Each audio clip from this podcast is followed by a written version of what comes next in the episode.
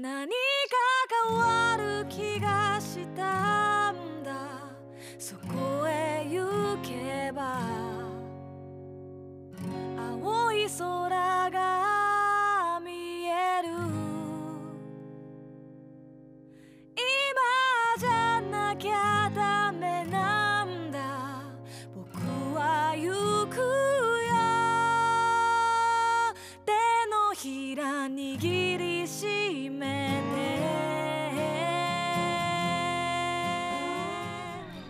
んばんは。こんばんは。ナミラさん。はい。さてさて1周年記念スペシャル第2弾ということですけれども、うん。えっと4月の9日にはい。旅のなる木の公開収録を行いましたけれども、はい。その時はライブセクションとうん。トークセクションに分かれてたんですよね。うんうんうんで前回のスペシャルの方ではトークセクションを中心にお届けしたんですけれども、はい。今回はうん。ライブセクションを中心にお届けしようということで、おー。ナミラさんがシンガーソングライターであるということがねうん証明されます。そうですね。あれ知らなかったですか？い。やいやいやだけどねやっぱラジオだけ聞いてる人は本当に、ああ、疑いの目がかかけられてたわけですね。そうそうそう、はい言うのは簡単ですからね。まあね、そうですね。ねうんはい言うのは簡単。うんどうなんだ、どうなんだろう、わかんない。いろいろゲスませんけれども、じゃあ、えー音楽の部分を振り返りながら、今日は楽しく、えーお送りしていきたいと思います。最後までお付き合いよろしくお願いしおます。願いします。消えそうだから何か変わる気がしたんだ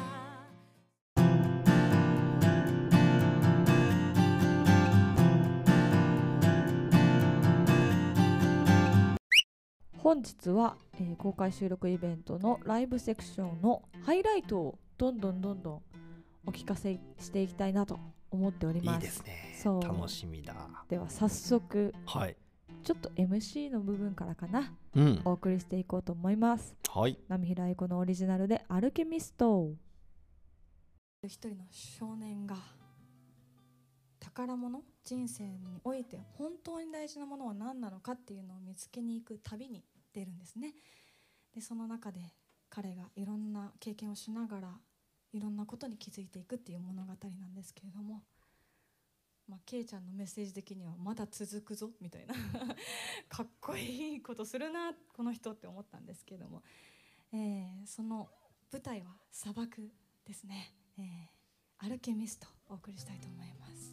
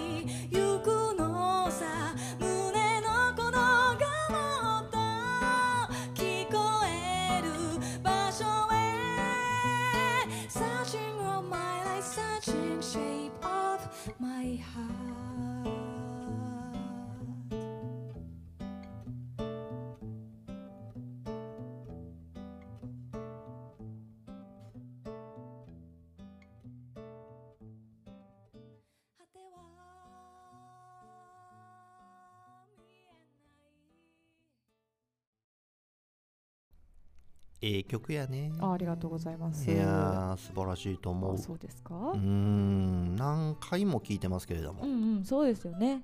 ええ曲やねありがとうございますうんツアーでね散々やってきた曲ですからそうですね。うん。ナミラさんとツアーを回り始めたのが 3, 3年ぐらい前？どうですか？うん。4年ぐらい前ですか？4年くらい前ですうねきっとね。んで全国いろんなところに行きましたけどその一番最初のツアーからこのアルケミストっていうのはやってるんじゃないですかね。はいそうですね。うーん。今池田拓磨君がねもうレギュラーでやってくれてますけど、うん。その前にね前田智弘さんというねギタリストさんと一緒にツアーも回りましたし、はい。作品も作ったりなんかしてたんですけれども、はい。彼も素晴らしいギタリストで、うん。もう2人ともねやっぱそれぞれにギターの特色があるんでね、はい。うん素晴らしい演奏を聴かせてもらったっていう印象がとても僕は強い楽曲なんですけれども、うんありがとうございます。このね MC でもこうお話ししてた砂漠がうんっていう話あったでしょ、うん。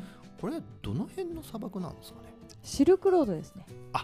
シルクロードなんだ、うんとねパウロ・コエールさんが「星の巡礼」っていう本をもうそっちはねめちゃくちゃ分厚い本なんですけどそっちを書いててその巡礼を、まあ、実際にパウロさんがもうやったんですよ。でその実体験をもとに書いたお話があってでその続編というか続編ではないんだけどなんかこうバージョン違いというかアルケミスストはその後に書かれた本で世界的にもとても有名な、そうですよね、はい愛されるえー本ですね。アなるほど。ルケミスト、うん。なんか台湾ツアーに行った時にはいはいはいはい。そうそうそう、ねあれちょっとエピソード聞かせてあげてくださいよ皆さんに。そう台湾ツアーに行った時に「アルケミスト」っていうあの曲を「アルケミスト」っていう本からインスパイアされて書きましたみたいなことを MC で言ったんですよね、うん。そしたら台湾でもあるよっていうのを教えてもらって、うん。で台湾の本屋さんに行ってアルケミスト見つけて、そうですよね。そう台湾の言葉でね書かれてるんですけれども、挿絵とかもあってすごい楽しいんですけどそれも私の家にまだありますよ。あそうですよね、うん。だから途中から台湾ツアーの時にアルケミストの本と一緒にねそうそうそう見せてね。見せて回ってみたいな感じのことやってましたけれども。面白かっそうですか。結構ねこのライブの後にこの曲を聴いたことをきっかけにアルケミスト読み始めましたってえいう方も、ー、あともう読み終わりましたっていう方もいましたね。すごい。早い。まあ、でもね本当そんなに長くなくパッと読めちゃうにしてはすっごいいろんなメッセージが込められてる本なのでおすすめです。いやーちょっと読んでみようかな。僕うん。まだ読んでないんですよ、なんでやねん。あそうですか。そうですよね。おー。うん。あれどうですか？僕ちょっと釣りとか海関係、うん。ラジオがだいぶ侵食してきてるじゃないはい、それとまあちょっと旅っぽいものっていうことで、うん。あの老人と海とかあいいですね。読んでみたら。うんうんうんで、老人と海を読んで曲書くとかね。あなるほど。がん、ね。頑張ります。はい。急に課題を与えられましたけれども。ね誰でしたか、ヘミングウェイでしたあっけ？そうですね。ね。うん。確かに私読んでないや。作品からねやっぱ影響を受けて楽曲を作るっていうのもなかなか面白いですよね。そうですね。音楽以外のところうん。音楽以外の、まあ、本であったり絵であったり、まあ、自然であったりいろんな要素あるじゃないですか、うん。そこからインスパイアされて書いた曲の方がなんでしょうね広がりを生むんじゃないかなって私は思ってるんで。いやでもねこれ素敵なのが、うんパウロ・コエーリョさんが書いた本にインスパイアされて、うん。ナミラさんはこの「アルケミスト」という曲を書きはい。でその曲を聴いてあいいなって思った人がパウロ・コエーリョさんに戻るというね。そうですね。そこが今日今回は感動しましたね。読んでくれるんだっていうのが、ね。えうん、すごく嬉しかったです。いやー素晴らしい楽曲です。ありがとうございます。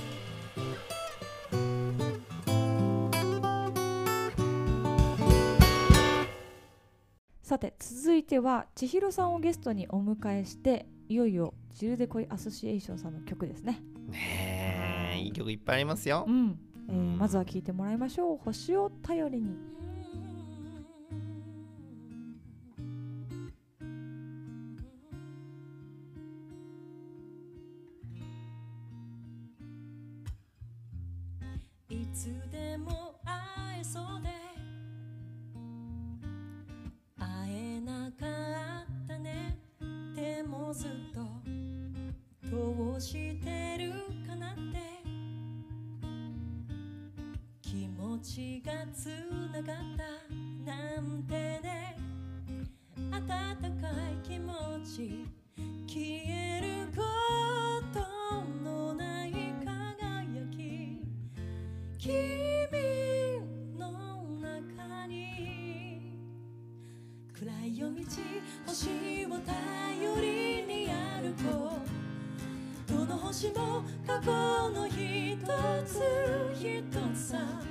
瞬いて知らせてる君が消えそうで見えない日にも見守ってると目覚めてもまた悪夢のような日々を人知れず君は歩いてきたよ君の想像よりもずっと深くたくましい光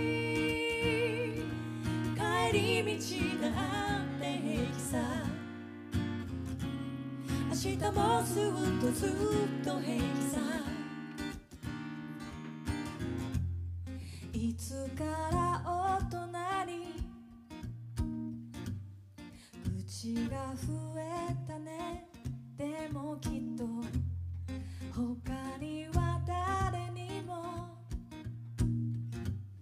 こぼせない。からねいいよね。ためらわないで。君を泣かせた人のこと。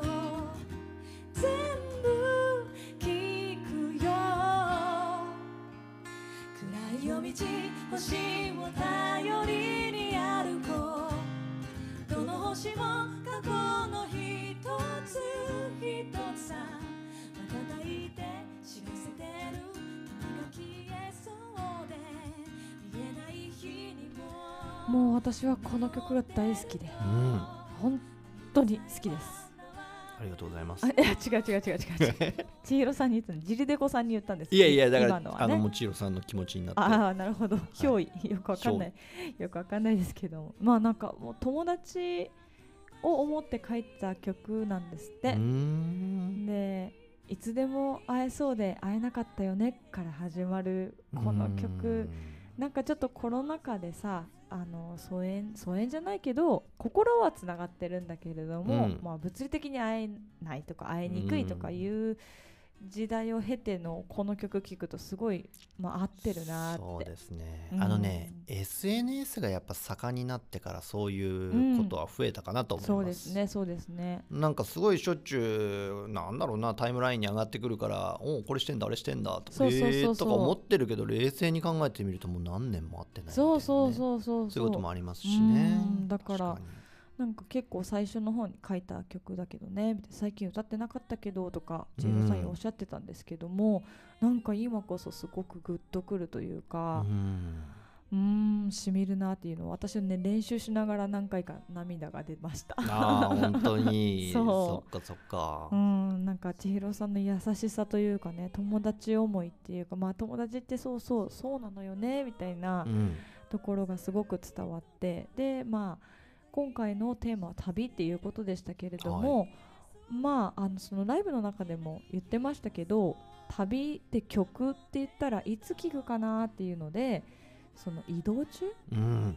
行くその目的地に行く時とかその旅を終えて帰る時とうか、ん。その友達とどこかに旅に出るっていう時もいつ聞くかなっていうとまあ何か乗り物の中なのかなとかね。そうですね。そうそんなことを思って、えー組んだセットリストだったのでこの曲もすごいぴったりだったなっていうふうに思いました。うん。うん。素晴らしい。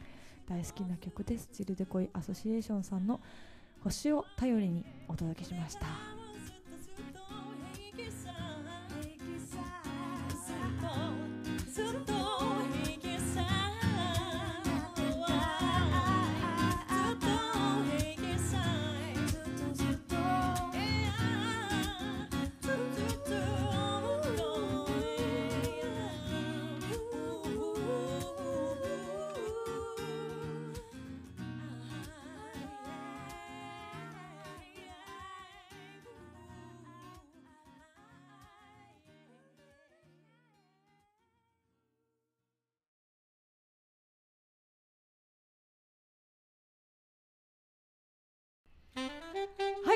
続いてもチルデコイアソシエーションの曲で Where is that?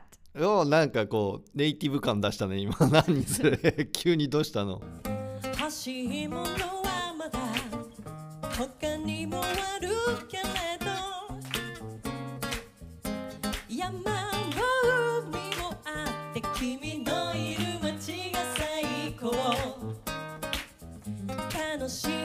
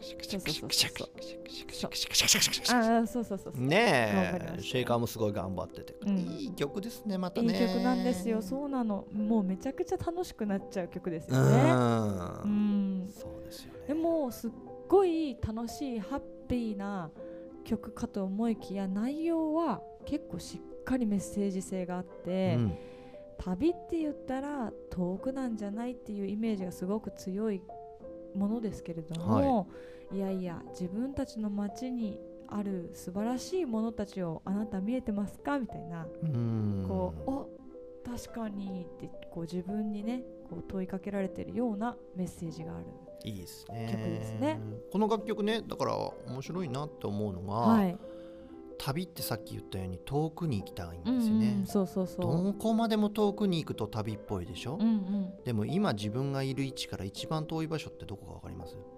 どこですか？自分がいる位置なんです地球を一周して回って考えてくると一番遠い場所って自分がいる場所なんですよねなるだから自分のいる場所っていうのをやっぱこう深く旅してみるっていうのはうんとても面白いことだと思いますね。のそうですねう。ん本当にその通り。そうなんですよ。なんか曲の中でも何にもないって言うけど本当に何もない見えてないだけじゃないみたいなね、うん、そういうメッセージがあってまさにそうですね自分がここにいることっていうのを意外と見えなくなるがなりがちですからね。そうなんですよね、んだから自分の住んでる街とかもねやっぱ探検してみると面白いですよ。うんうんうんうん。僕ね運動不足解消のためにはい実は歩いてるんです。あ最近？はい。あそうなんですね。あのジムに通うとかいろんな話あったんですけどちょっともうその手前の段階にいるあなっていうふうに思ってすごく歩いていて、はいはいで1日1万歩歩くっていうのおを結構。テーマにやってるんですよね。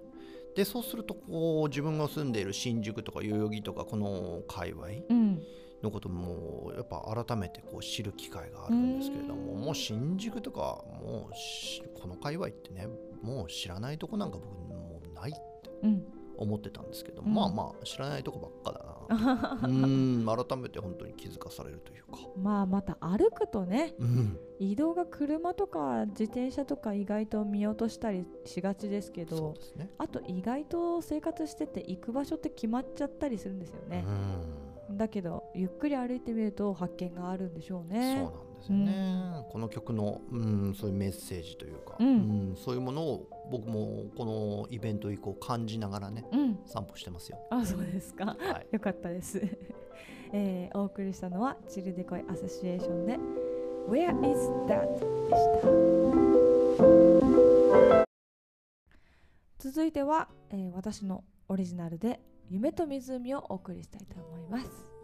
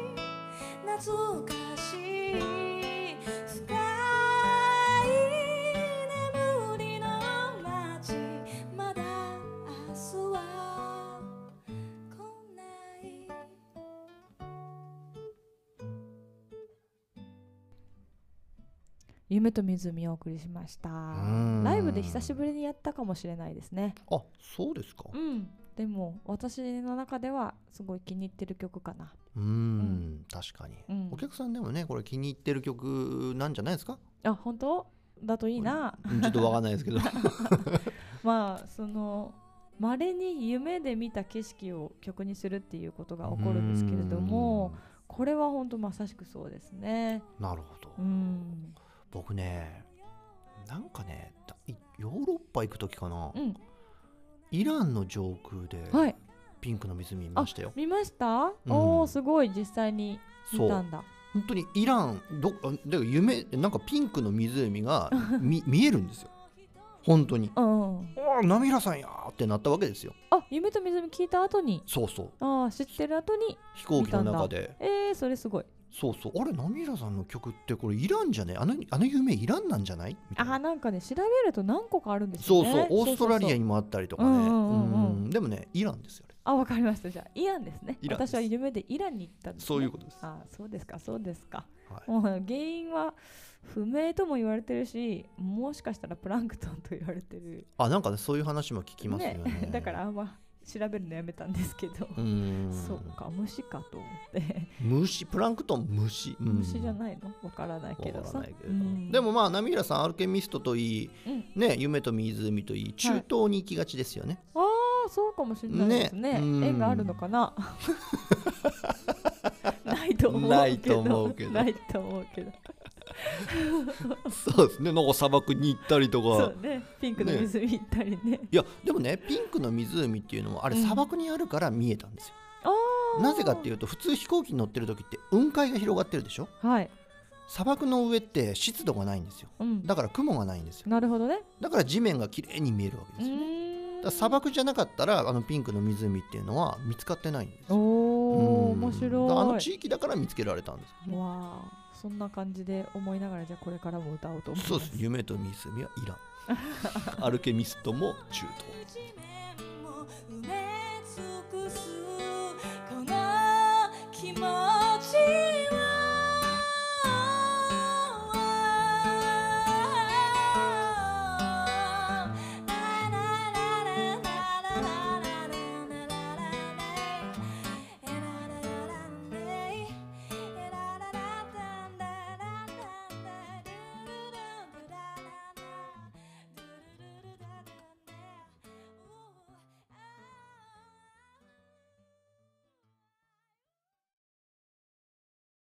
それでは最後に私が出した最新アルバム「白明構成」の中に入っている千尋さんとのフィーチャリング曲ですね。はい「Focus on the Good Things」お聴きください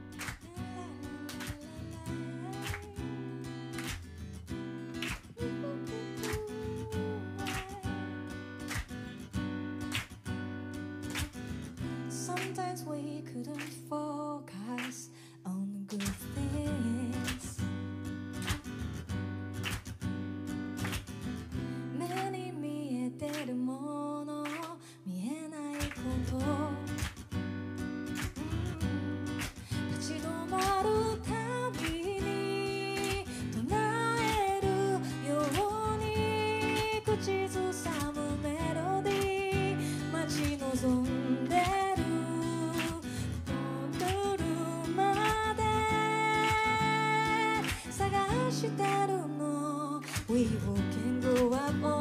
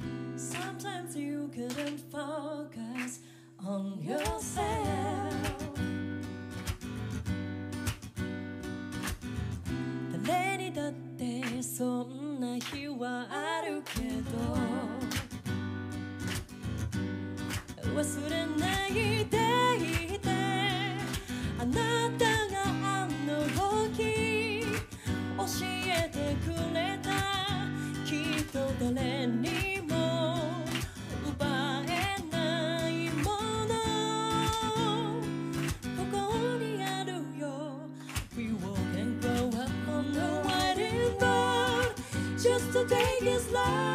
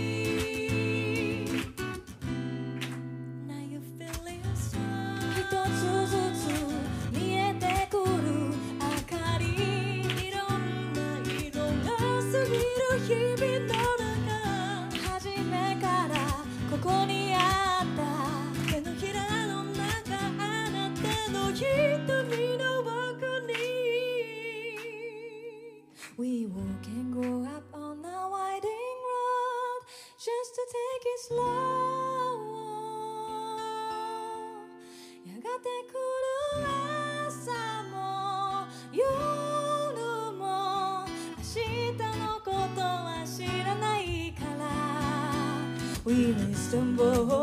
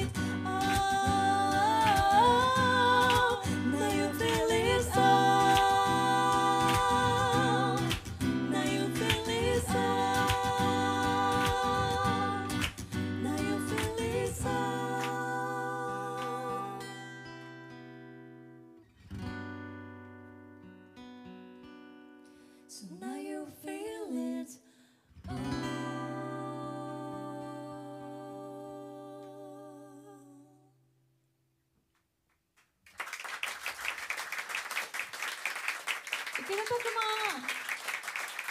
千尋南平由子南平由子でした二部もぜひ楽しんでくださいありがとうございました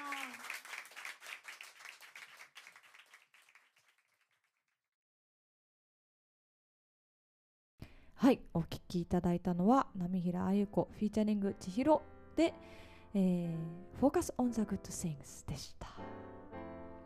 いいタイトルですね。ありがとうございま Focus on the good things。すそなるほど。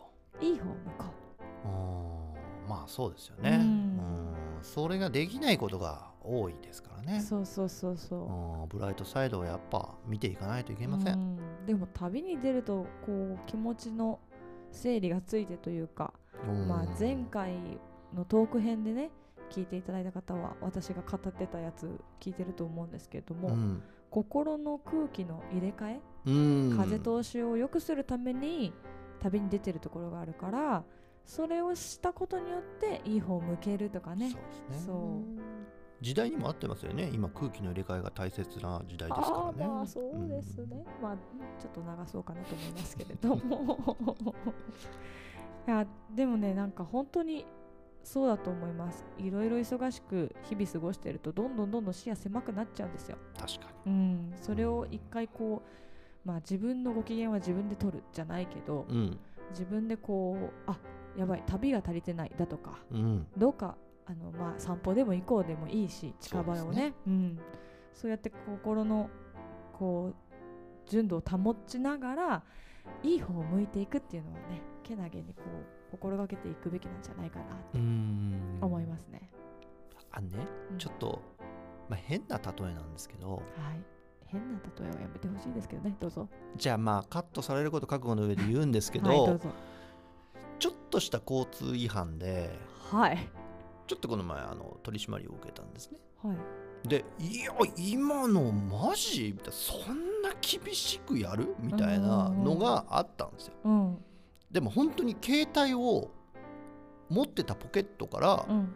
そう助手席に置き置くってそう本当それだけの瞬間にちょっと一瞬誰から通知が来てるのかなぐらいのものを見て下ろしただけなのにはいはい携帯の使用みたいな感じで捕まったんです、うんうんうん。でそれちょっと納得がいかなかったんですね、うん。だけど納得いかないって言ったって一回捕まっちゃったものはもう仕方ないじゃないですか、だからもう何も言わずにまあ切符は切られたわけですけれども、うん。なんかすごいずっとずっとイライラしてたんですよ、うんでもなんか自分の中で解決する方法ないかなとうん。思ったんで、その警察官の方の顔を思い出すとちょっとやっぱイラッとくるんですけれども、うん。違うと。うん。彼は神なんだと。うん。私をうん。良くないことから救ってくれる神だったんだというふうになんか切り替えたんですよ。はい。そしたらねうん。